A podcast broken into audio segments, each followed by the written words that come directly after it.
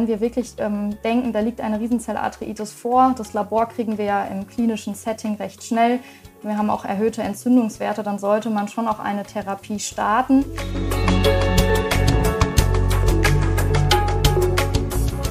Das war die Stimme unseres heutigen Gastes, Frau Dr. Anna Kernder. Ich kenne Frau Kernder aus der Rheumatologie hier am Uniklinikum Düsseldorf. Frau Kernder bewegt sich allerdings gerade beruflich Richtung Rheumazentrum im Ruhrgebiet. Es ist mir eine Freude, mit ihr heute zum Thema Riesenzellarteritis zu sprechen. Ja, Frau Kernder, ich freue mich natürlich, dass ich heute die Gelegenheit habe, mit Ihnen zum Thema Riesenzellarteritis ähm, zu sprechen. Das ist ja so ein Krankheitsbild, was der Neurologe auch immer mal hört, immer mal vermutet, ähm, oft dann nicht findet oder wahrscheinlich in den Fällen, wo er es finden könnte, dann doch nicht dran denkt. Ähm, könnten Sie mal so ein bisschen für meine Kolleginnen, Kollegen und, und mich selbst auch ähm, erklären, was so Symptome, Anzeichen sind, wo Sie sagen, das wäre jetzt mal ein kluger Moment, ähm, auch an Riesenzellarthritis zu denken. Ja, herzlichen Dank auch zunächst für die Einladung. Ich freue mich sehr, hier über mein Lieblingsthema mit Ihnen sprechen zu dürfen. Ähm, ich ähm, interessiere mich sehr für die Vaskulitiden und ja, die Großvaskulitiden kommen doch auch immer wieder in unserer Klinik über die Augenklinik oder auch über die Neurologie ähm, zu uns oder werden uns vorgestellt. Insofern finde ich es toll, dass wir darüber sprechen. Also wir sehen häufig Patienten mit einer Riesenzellarthritis, ähm, die ganz klassische Symptome haben. Dazu gehören ähm, Kopfschmerzen, die beidseits sind und die vor allen Dingen im Temporalbereich des Kopfes lokalisiert sind. Und die Patienten berichten, dass dieser Kopfschmerz ja ein sehr starker Kopfschmerz ist, der vernichtend ähm, sich anfühlt. Dazu kann es häufig ähm, sein, dass die Patienten angeben, beim Kauen Schmerzen zu haben. Das nennt man dann eine Klaukaudikatio. Ähm, und was wir ganz typischerweise häufig bei den Patienten haben, ist eine B-Symptomatik. Das heißt, ähm, gerade die älteren Patienten, die in die Klinik kommen mit Fieber, Gewichtsverlust, ähm, Nachtschweiß, sie fühlen sich schlapp und müde und befürchten eigentlich schon die schlimmsten Erkrankungen, wenn sie zu uns kommen. Das sind so Patienten, bei denen sollte man an eine Riesenzellarthritis denken.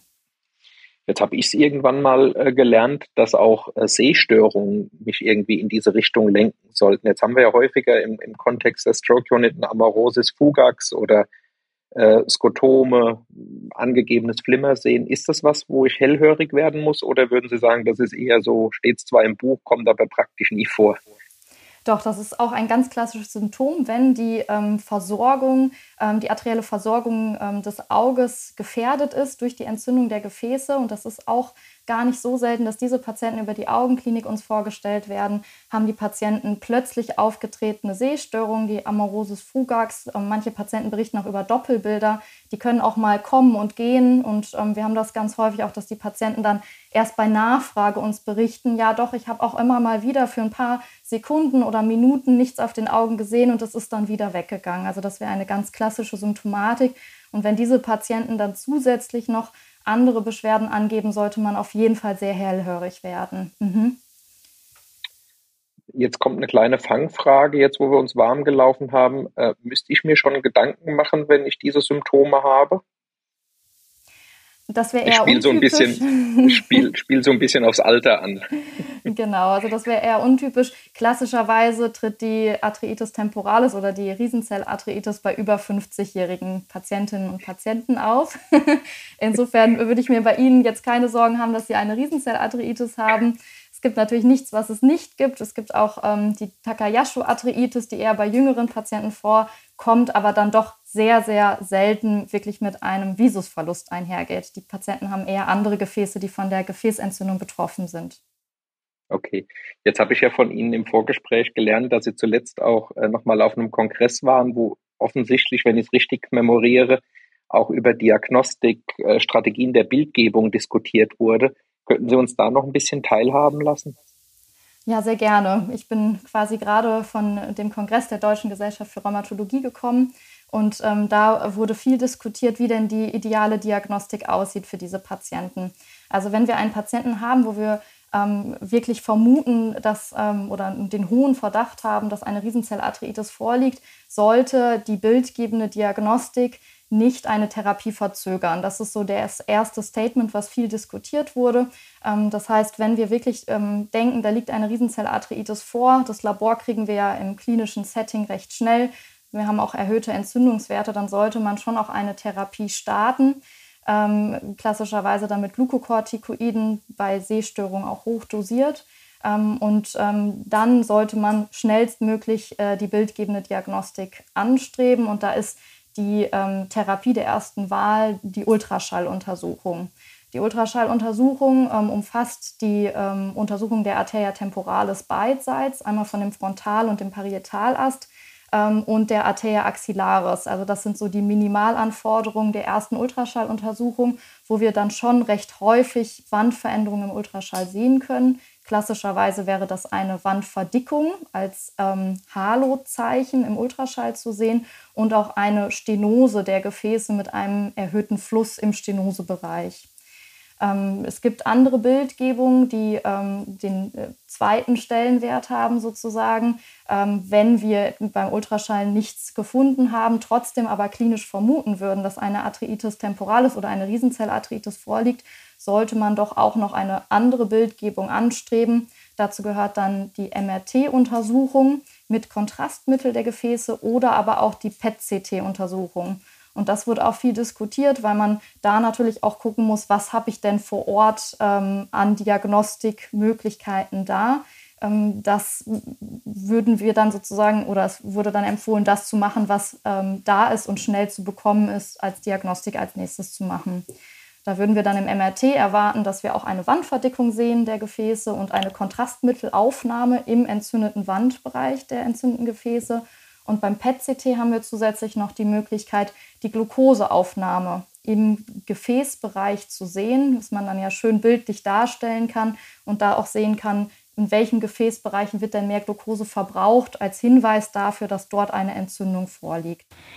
Zusätzlich hat die Biopsie der Arteria temporalis immer noch ihren Stellenwert, wenn die Bildgebung uneindeutige Ergebnisse liefert oder der Verlauf untypisch ist. Jetzt wird uns wahrscheinlich äh, jeweils die Leitung der Kliniken auch eine gewisse Präferenz vorspiegeln, äh, was diese Untersuchungsmethoden betrifft, denn ein Glukosepad ist ja jetzt unter Umständen doch äh, auch preislich hochwertig haben wir, ich meine, Sie haben es ja angedeutet, wenn wir im Prinzip mit der Therapie starten können, ähm, noch bevor die Diagnostik gemacht wird, dann ist ja wahrscheinlich das pragmatischste und auch äh, kosteneffizienteste Vorgehen zu starten und am nächsten Tag dann über ein Konsil ähm, den Ultraschall anzustreben, oder? Mhm. Genau, also das wäre ähm, das, was auch die Empfehlung ist, zunächst zu machen, die Ultraschalluntersuchung. Es gibt Kliniken, die haben sogar so Fast-Track-Ultraschall-Sprechstunden ins Leben gerufen, ähm, die auch ausgewertet werden in Studien, ähm, wie gut die sind und wie dann der Verlauf der Patienten sind, äh, ist sozusagen in diesen Fast-Track-Sprechstunden. Da ist die Möglichkeit, dass Patienten eigentlich rund um die Uhr ähm, einen Ultraschall der Gefäße bekommen können. Das ist nicht in jeder Klinik äh, möglich. Es gibt Kliniken, wo dann erstmal sozusagen die Diagnostik am nächsten frühen Morgen ähm, erfolgen kann. Aber in anderen Kliniken ist das tatsächlich schon möglich, rund um die Uhr einen Ultraschall der Gefäße machen zu können, um diese Verdachtsdiagnose zu erhärten mit dem Ultraschall. Okay, dann würde ich jetzt gerne noch ein bisschen mehr über die Therapie lernen. Sie haben ja gesagt, die Akuttherapie, Steroide zum Teil hochdosiert. Jetzt, was ist in der Rheumatologie hochdosiert? ja, also sehr hochdosiert ist eine Situation, das ist die notfallmäßige Situation der Erblindung.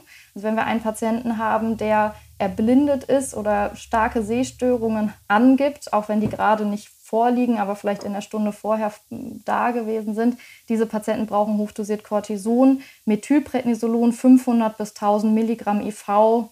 Einmal am Tag über drei Tage ist da der Standard für diese Patienten. Alle anderen Patienten, die keine akuten Sehstörungen angeben, würde man mit 40 bis 60 Milligramm Prednisolon im Idealfall sogar oral ähm, initial behandeln. Und dann gibt es ähm, von den Fachgesellschaften in Leitlinien festgehalten ähm, Dosisreduktionsschemata. Bei der Arteritis temporalis wird man nach drei Monaten gerne so ungefähr bei 15 Milligramm Prednisolon auskommen und nach einem Jahr möchte man gerne bei 5 Milligramm Prednisolon liegen. Ähm, gibt es Tabellen, nach denen man sich orientieren kann, wo man dann schrittweise das Cortison reduziert und den Patienten überwacht ähm, und guckt, dass keine neuen Symptome auftreten. Das heißt aber, Sie würden das komplette Vorgehen dann ambulant halten. Also häufig sehen wir die Patienten mit einer richtigen äh, manifesten Riesenzellarthritis stationär in der Abklärung, weil die sich über die Notaufnahme vorstellen. Ähm, wir machen das dann so, dass wir in den ersten Tagen die Patienten stationär schon überwachen. Gerade diese Hochrisikopatienten mit den Sehverlusten müssen stationär überwacht werden und da möchten wir sie auch erst idealerweise gehen lassen, wenn die Sehstörungen komplett ähm, verschwunden sind und keine neuen Sehstörungen mehr aufgetreten sind. Und ähm, wir möchten eigentlich, ähm, so hat sich bei uns in der Klinik etabliert, auch einen Rückgang der Entzündungswerte unter dem Cortison einmal sehen, ähm, mit dem Hinweis, dass wir richtig liegen und ähm, dass das Cortison die Entzündung kontrollieren kann. Und dann werden wir die Patienten ähm, in unserer Klinik entlassen und dann engmaschig in der Ambulanz sehen. Okay, jetzt sagen wir mal bei vielen entzündlichen Erkrankungen, die wir in der Neurologie haben, wo wir hochdosiert mit Cortison anfangen, kommt eigentlich im nächsten Schritt irgendwas Cortison-Sparendes. Sie haben ja gesagt, Sie wollen dann teilweise doch erheblich lange äh, Cortison, klar, irgendwann dann unterhalb der Cushing-Schwelle, aber zwischendurch schon hochdosiert. Gibt es diese Strategien jetzt bei der Arteritis auch? Ja, das, was ich jetzt gerade geschildert habe, das ist jetzt ein guter Punkt, auf den Sie eingehen, ist sozusagen der ganz, ähm, ja, der Fall, der eigentlich kaum vorkommt in der Klinik. Das heißt, ähm, für einen Patienten, der keinen Risikofaktor hat, für die Cortisoneinnahme wäre dieses Vorgehen noch ähm, der erste Schritt. Das heißt, ähm, die langsame Dosisreduktion ähm, nach dem Schema, was ich gerade so skizziert habe. Ähm, wenn wir aber einen Patienten haben, der Risikofaktoren für die Glukokortikoideinnahme hat, wäre die Empfehlung dann ein kortisonsparendes Medikament einzunehmen. Dazu gehören zum Beispiel Patienten, die Bluthochdruck haben oder einen vorbekannten Diabetes mellitus oder eine starke manifeste Osteoporose. Bei diesen Patienten würde man dann steroidsparend beginnen. Und da hat sich klassischerweise jetzt Tocilizumab seit dem J-ACTA-Trial etabliert. Das ist ein Antikörper gegen den Interleukin-6-Rezeptor, ähm, den man dann beginnend mit der Cortisontherapie eigentlich schon anfängt bei diesen Patienten, die ein Risiko für die lange Cortisoneinnahme haben. Und dieses Medikament hat in Studien gezeigt, in dem G-ACTA-Trial, dass das Cortison schneller reduziert werden kann. Tocilizumab kennen wir aus bestimmten ähm, neurologischen Krankheitsbildern auch ganz gut. Ähm, ja, man merkt, das ist so ein bisschen die Abkehr von den klassischen Immunsuppressiva. Wahrscheinlich haben sie vor Tocilizumab auch irgendwie in die Größenordnung Aza oder äh, Mycophenolate, Mofetil oder so gegriffen. Und jetzt kommt mehr und mehr diese, sagen wir mal, zielgerichtetere Therapie zum Tragen. Ja, ja das ähm, ist wirklich so die Entwicklung, die wir gerade sehen. Also die Alternative, die dann als zweite Wahl auch in den Leitlinien noch angegeben wird, ist Methotrexat, was man vorher klassischerweise dann in solchen Situationen ähm, genommen hat. Ähm, aber da sieht die Datenlage dann doch schlechter aus im Vergleich zu, den, zu der Datenlage von Tocilizumab, sodass eigentlich Tocilizumab-Therapie der ersten Wahl dann zur Steroideinsparung wäre. Und darf ich Sie in diesem ganzen Kontext Therapie einmal äh, fragen, was sozusagen diese, das Patho pathophysiologische Verständnis dahinter ist? Ja, das, das ist ganz spannend. Also ähm, hundertprozentig weiß man noch gar nicht, was die Pathophysiologie ist. Es scheint irgendwie einen Auslöser der Erkrankung zu geben. Äh, da werden zum Beispiel Infektionen, ähm, virale Infektionen auch vermutet, so wie es häufig bei rheumatischen Erkrankungen immer wieder vermutet wird, dass virale Infektionen Auslöser sind bei Patienten, die genetisch schon prädisponiert sind für diese Erkrankung. Und ähm, diese Infektionen scheinen dann dendritische Zellen und T-Helferzellen zu aktivieren, die in der Gefäßwand dann sozusagen eine ganze Entzündungskaskade ins We in die Wege rufen. An dieser Entzündungskaskade sind auch stark Makrophagen ähm, integriert und hier scheint dann auch das ähm, Cortison und auch Interleukin 6 gut anzugreifen, weil diese Medikamente gerade diese Entzündungskaskade durchbrechen können. Das heißt, man versucht sozusagen äh, mit dem Cortison eine T-Zellapoptose am ehesten zu induzieren und ähm, ist es denn so, ich meine, wir wissen, dass äh, TH17 positive T-Zellen sehr Interleukin 6 abhängig sind. Ist das vielleicht ein Grund, warum das Tocilizumab da eine gute Idee ist? Ja, genau, das ist die, die Idee. Es wird aber gerade auch heiß diskutiert in der Literatur, ob wir damit wirklich ähm, die Entzündung in der Gefäßwand hemmen oder ob wir mit dem Tocilizumab vielleicht nur diese Allgemeinsymptome, die der Patient hat, die durch das CRP auch mit induziert sind, wie Fieber, Gewichtsverlust, B-Symptomatik, ob wir das nicht vielleicht sogar besser hemmen als die wirkliche Entzündungsreaktion an der okay. Gefäßwand. Ähm, aber ähm, dass TH17 auch eine große Rolle spielt, zeigt auch eine Studie. Es gibt ähm, ja sozusagen Anti-Interleukin-17-Antikörper, die gerade auch in Phase 2 gute Daten liefern. Da wird in den nächsten Jahren einiges kommen. Also Anti-Interleukin-17 wird sehr wahrscheinlich Therapie der Riesenzellarthritis werden oder dort seinen Stellenwert bekommen. Und ähm, was jetzt gerade auch in vielen rheumatischen Erkrankungen ähm, getestet wird, sind JAK-Inhibitoren, die sozusagen viele verschiedene Zytokinwege gleichzeitig blockieren. Auch die ähm, Medikamente sind teilweise schon in Phase 2 Studien und werden getestet. Das ist der Grund, warum ich entzündliche Erkrankungen so schätze. Ich hätte fast lieben gesagt, weil äh, mit, dem, mit der Zunahme des pathophysiologischen Verständnisses irgendwie die ähm, Therapiestrategien immer maßgeschneiderter werden. Und äh, mhm. das ist natürlich in der Rheumatologie allen voran so. Also man, man liest sehr gern rheumatologische Übersichtsarbeiten, weil man den mhm. Eindruck hat, das ist dann etwas, was ein paar Jahre später in der Neurologie durchaus auch äh, verfangen könnte. Ja. Jetzt habe ich gesehen, Sie sind ja wissenschaftlich auch sehr aktiv und würde mir gern erlauben, vielleicht gar nicht so sehr auf die äh, Riesenzellarteritis bezogen noch einmal zu fragen, was Ihre wissenschaftlichen Schwerpunkte sind und äh, was Sie sozusagen in Ihrer Freizeit beschäftigt. Ja, Freizeit ist ein gutes Stichwort. Ähm, ja, also ich habe es am Anfang schon angedeutet, ich interessiere mich sehr für die Vaskulitiden generell, das heißt für alle Arten von Gefäßentzündungen. Das ist ja ähm, ein Teilbereich der Rheumatologie, der sehr vielfältig ist. Dazu gehören die Großgefäßvaskulitiden, die wir jetzt hier besprochen haben, aber auch die Kleingefäßvaskulitiden, die sich dann vor allen Dingen an Niere oder Lunge manifestieren, gerade dort, wo wir viele Gefäßbetten haben, Kapillarbetten. Und ähm, das, was so mein Schwerpunkt ist, ist bei den ähm, Erkrankungen gerade auch die patientenzentrierte Forschung zu untersuchen. Das heißt, wie viel kann der Patient vielleicht auch von seiner Erkrankung, von der Krankheitsaktivität selbst angeben, selbst erfassen, sodass vielleicht auch Versorgungsmodelle in Zukunft anders aussehen können. Mehr hin zu patientenzentrierter Forschung, wo der Patient angibt, welche Symptome er hat, ähm, vielleicht selbst angeben kann, ähm, wie aktiv seine Erkrankung gerade ist und danach dann auch ähm, ja, Vorsorgetermine terminiert werden und priorisiert werden können. Also Patient-Related Outcomes oder äh Genau, also Patient-Related Outcomes ähm, ist so ein, ein großer Punkt. Also dass Patienten zum Beispiel, das ist die Idee, ähm, Fragebögen zu Hause ausfüllen können, ähm, die dann automatisiert ähm, in der Klinik erfasst werden. Und dann gibt es vielleicht ähm, ja, Hinweise, hier ist ein Patient, ähm, der ein Risiko dafür hat, dass seine Rheumaerkrankung gerade aktiver wird, der dann vielleicht schneller gesehen wird. Weil aktuell ist es so, dass wir ja, ähm, Empfehlungen haben, wie häufig wir zum Beispiel einen Patienten mit einer Riesenzellarteritis ähm, nachkontrollieren sollen, wie häufig der sich vorstellen soll. Aber ähm, im klinischen Alltag gibt es ja dann schon große Unterschiede ähm, zwischen Patienten, wo es dem einen vielleicht ähm, ja, besser äh, tun würde, wenn wir ihn engmaschiger sehen und der andere vielleicht gar nicht so engmaschig zu uns zur Kontrolle kommen müsste. Das ist sicher sinnvoll ähm, wenngleich es wahrscheinlich dann auch wieder ein großes Maß an Digitalisierung und Standardisierung in den Kliniken voraussetzt. Ich drücke Ihnen auf jeden Fall die Daumen, dass es gelingt. Ich würde gern noch nach einer Arbeit fragen, die Sie äh, in diesem Jahr publiziert haben. Ähm, und zwar haben Sie sich angeguckt, wie das Zeitintervall zwischen dem Start einer Connective Tissue Disease und dem Erstkontakt mit dem Rheumatologen ist. Das finde ich ganz spannend. Wie lange dauert das? Und ist es bei den Rheumatologen immer so? Weil ich habe so ein bisschen den Eindruck, alles, was in anderen Fachrichtungen so ein bisschen schwierig greifbar ist, schickt man gerne mal zum Rheumatologen. Aber Sie können mich auch korrigieren mit der, mit der Einschätzung. Ja, also es ist so, dass ähm, nach unserer Einschätzung es immer noch viel zu lange dauert, eigentlich bis der Patient den Rheumatologen sieht.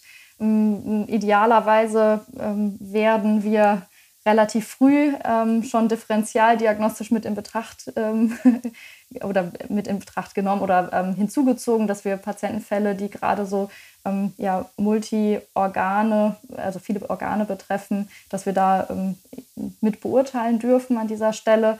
Ähm, es gibt ähm, ja Auswertungen zu verschiedensten Rheumaerkrankungen, dass es dann doch ähm, noch viele Monate dauert, bis zu 13 Monate, bis die Patienten gesehen werden. Und das ist natürlich zu lange. Da zählt halt einmal hinzu, dass der Patient ja einmal erstmal generell das Gesundheitssystem ähm, aufsuchen muss und dann im nächsten Schritt auch den Rheumatologen sehen muss. Also auch diese Zeit zwischen Hausarzt und Rheumatologe dauert lange. Und wir haben Auswertungen, aber auch gerade für diese Kollagenosen, dass dann auch der erste Kontakt zwischen ähm, Rheumatologe und Diagnose auch nochmal ähm, gut dauert. Also da ähm, können wir uns auch selbst an die Nase fassen, dass selbst wenn der Rheumatologe da gesehen wird, es ja auch häufig noch lange dauert, bis eine definitive Rheumadiagnose gestellt werden kann. Das ist leider heutzutage noch nicht so, dass wenn wir den Patienten sehen, dass wir dann direkt die Diagnose haben. Das bedarf manchmal viel Diagnostik. Und äh, die, das lange Zeitintervall zwischen Hausarzt und Rheumatologen liegt einfach an der Verfügbarkeit von Terminen oder ja, das ist dann immer schwierig zu erfassen. Also das haben wir leider dann aus den Daten nicht rausbekommen, was genau die Ursachen sind. Das ist auch Ziel einer Folgeuntersuchung, das nochmal zu erfragen.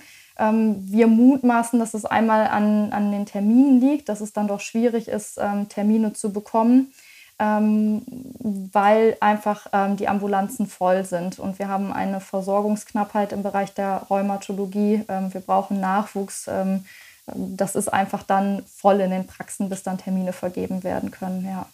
Aber da hilft vielleicht Ihr Forschungsansatz auch, mhm. weil ich denke, das sehen wir in der Neurologie auch mit vielen chronischen Patienten und Patientinnen, dass wir eben mit diesen sehr fixen Einbestellungsintervallen, ja, sagen wir mal salopp gesagt, immer wieder ein ähnliches Kollektiv durch die Ambulanzen ja. ähm, sehen. Und es natürlich toll wäre, wenn man sagen könnte, der Patient gibt selbst an, ich brauche im Moment keinen Termin, weil alles gut stabil ist, ja, vielleicht mhm. sogar ein Blutwert vom Hausarzt noch kontrolliert ist und dafür mhm. aber Slots frei werden würden, eben für die Erstvorstellungen, Erstdiagnosen, Therapieeinleitung. Also ich glaube, da ist Ihre Forschung äh, durchaus relevant und wenn ich das so zusammenfassen darf, ich glaube, mit dem Interview haben Sie auf jeden Fall Werbung für Ihr Fach gemacht, in der Hoffnung, äh, viele Kolleginnen und Kollegen, die jetzt noch unschlüssig waren, was sie machen sollen, vielleicht dann doch für ihr Fachgebiet auch zu gewinnen. Ja, das wäre toll. Ja, vielleicht kann ich ergänzend noch eine Sache sagen. Es gibt auch eine tolle Arbeit von einem Kollegen von mir, ähm, die letztes Jahr veröffentlicht wurde, dass es in der Rheumatologie sogar die Möglichkeit gibt, dass Patienten sich selbst Blut abnehmen. Da gibt es ähm, Systeme, die man sich ähm, kleben kann, wo dann kapilläres Blut entnommen wird, wo wir auch Serum rausgewinnen können und dann zum Beispiel Antikörperdiagnostik machen können. Also selbst der Patient, der Fragebögen ausfüllt, könnte uns gleichzeitig auch noch sein Blut schicken, sodass ähm, da wirklich umverteilt werden könnte, welche Patienten jetzt schnell wirklich in der Klinik den Rheumatologen sehen müssen. Super. Frau Kernder, vielen Dank für Ihre Zeit, vielen Dank für das Interview. Mir hat das äh, total Spaß gemacht. Ja, herzlichen Dank. Das kann ich nur so zurückgeben. Vielen Dank, Herr Professor Meuth. Das war also eine weitere Episode des Roche Podcasts Nervennahrung. Danke nochmal an Frau Dr. Anna Kernder. Sie finden den Podcast auf allen gängigen Plattformen wie beispielsweise Apple, Spotify oder Google. Lassen Sie uns doch gerne eine Bewertung da, sehr gerne auch eine positive, wenn Ihnen das äh, Gespräch gefallen hat. Wir sind dann in circa zwei Wochen wieder da. Dann, wie gesagt, mit meinem Kollegen Professor Meurer aus Würzburg. Bis dahin, vielen Dank, alles Gute und Tschüss.